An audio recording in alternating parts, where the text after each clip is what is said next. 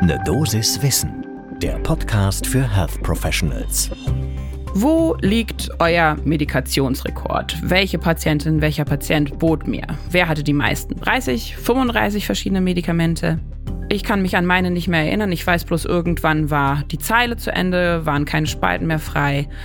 Und darum soll es heute gehen, wie wir das möglichst vermeiden können. Hallo und guten Morgen bei Ne Dosis Wissen. Mein Name ist Laura Weisenburger. Ich bin Ärztin und wissenschaftliche Redakteurin bei der Apothekenumschau und im Wechsel mit Dennis Ballwieser spreche ich hier jeden Morgen werktags in der Früh ab sechs über Themen, die Menschen im Gesundheitswesen besonders interessant finden können. Heute ist Freitag, der 3. Juni 2022. Ein Podcast von gesundheithören.de und Apothekenumschau Pro.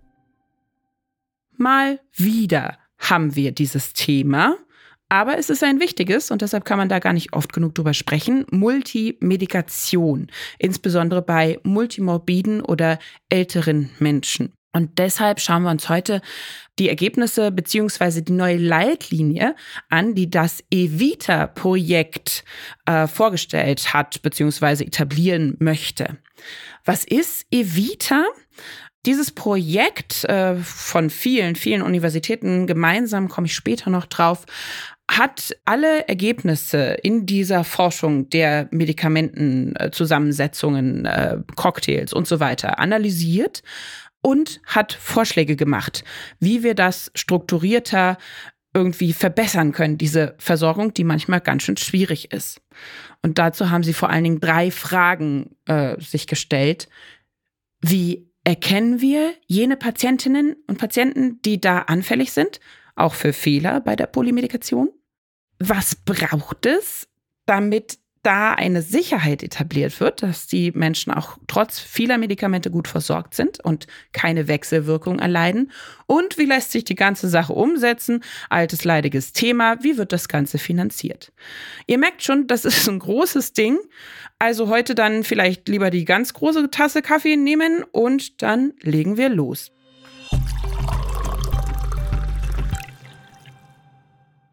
Wir wissen alle, wir haben den demografischen Wandel, unsere Patientinnen und Patienten werden immer älter. Wir haben viele mit chronischen Erkrankungen, die brauchen natürlich ihre Medikationen, aber die wichtigste Frage ist doch, brauchen sie alle diese Medikamente? Wie gesagt, am Anfang habe ich schon angedeutet, mir ist es selber schon passiert, bei einem Aufnahmeblatt in der Ambulanz, äh, da weiß ich nicht mehr, da waren vielleicht 15, 20 äh, Zeilen frei für Medikamente, das hat irgendwann nicht mehr ausgereicht. Äh, da musste ich dann schon auf die nächste Seite schreiben. Und das ist dann doch irgendwo so, dass man sich fragt, sag mal, muss das denn eigentlich sein? Wir wissen auch, bis zu 86 Prozent der Arzneimittel äh, werden in den Praxen verordnet, also im hausärztlichen allgemeinmedizinischen Bereich. Und wichtig ist natürlich vor allen Dingen, dass wir eine Überversorgung vermeiden und auch eine Fehlversorgung mit Arzneimitteln, aber gleichzeitig darauf achten, dass nichts hinten runterfällt, ist nämlich zum Beispiel oft bei der Schmerztherapie der Fall. Häufig reicht die nicht aus. Das heißt also, es muss ein besseres Bewusstsein etabliert werden für die Herausforderungen, die sich da bei dieser Polypharmazie, wie das heißt, stellen, zusammen mit der Multimorbidität. Das hat auch die WHO erkannt und ähm, hat betont, ja, das kommt viel zu oft zu kurz, die Medikationssicherheit, gerade auch was die Wechselwirkung betrifft. Evita jetzt also, dieser große Zusammenschluss. Die Universität Frankfurt hat mitgemacht, Uni Köln, Bielefeld, Uni Heidelberg, die Barmer Ersatzkasse, äh, die Insight Health GmbH. Und das Ganze geleitet hat Professor Christiane Muth von der Uni Bielefeld.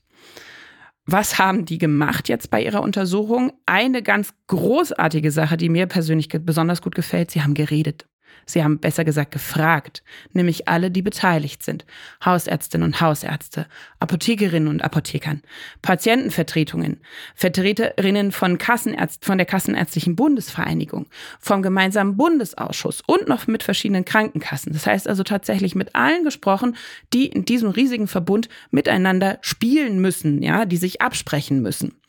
Dann haben sie noch Patientinnendaten der Barmer-Kasse analysiert, haben eine Risikoquantifizierung der Multimedikation gemacht, also wirklich unfassbar viel gemacht. Systemischer Leitlinie-Review, Systematic Review zur Quantifizierung der anticholinergen Effekte, das war ein Beispiel für besondere Risiken.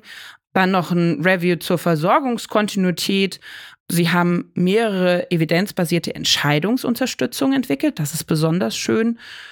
Und sie haben auch noch alle Beteiligten gefragt, wie könnte man das am besten und vor allen Dingen auch finanziell umsetzen.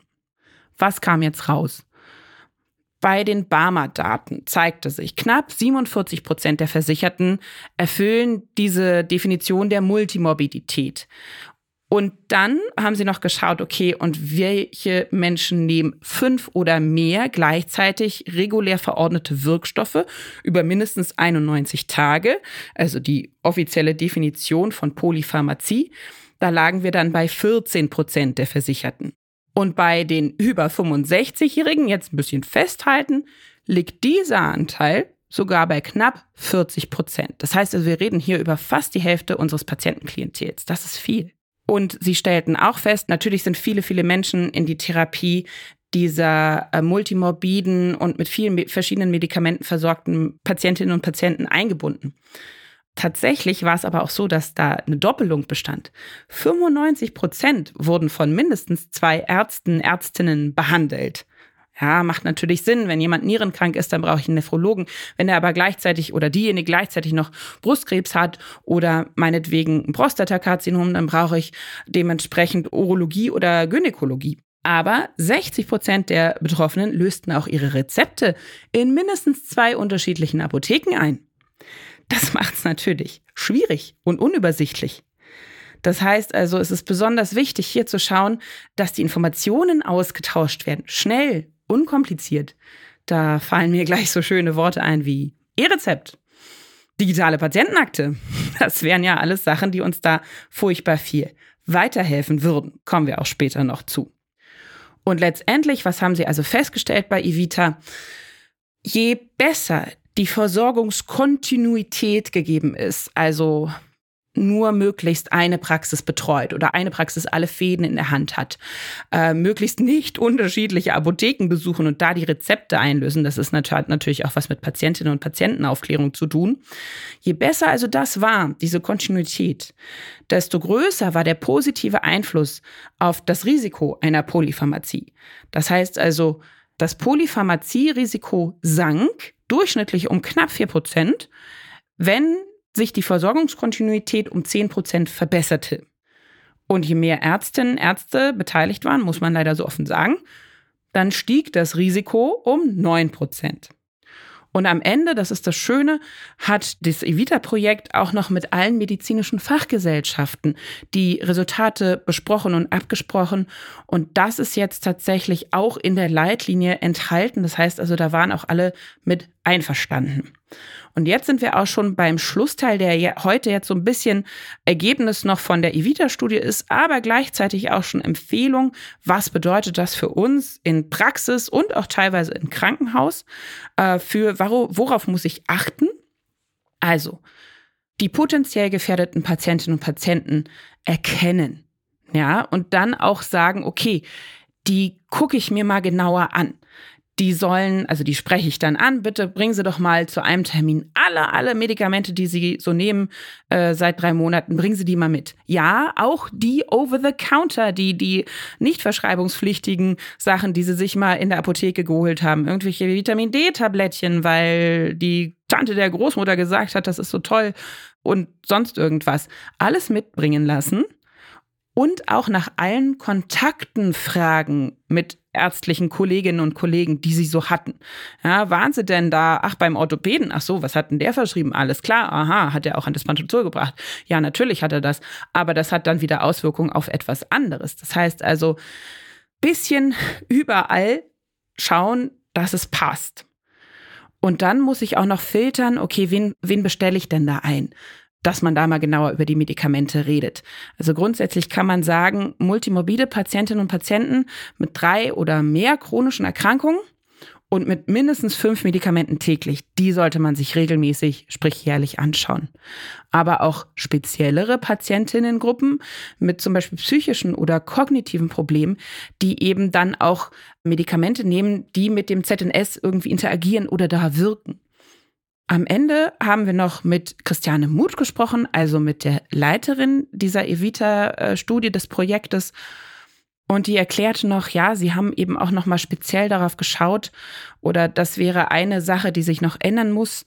Diese Schnittstellen, die müssen sich verbessern zwischen Ärztinnen, Ärzten und Apotheken, die miteinander kommunizieren.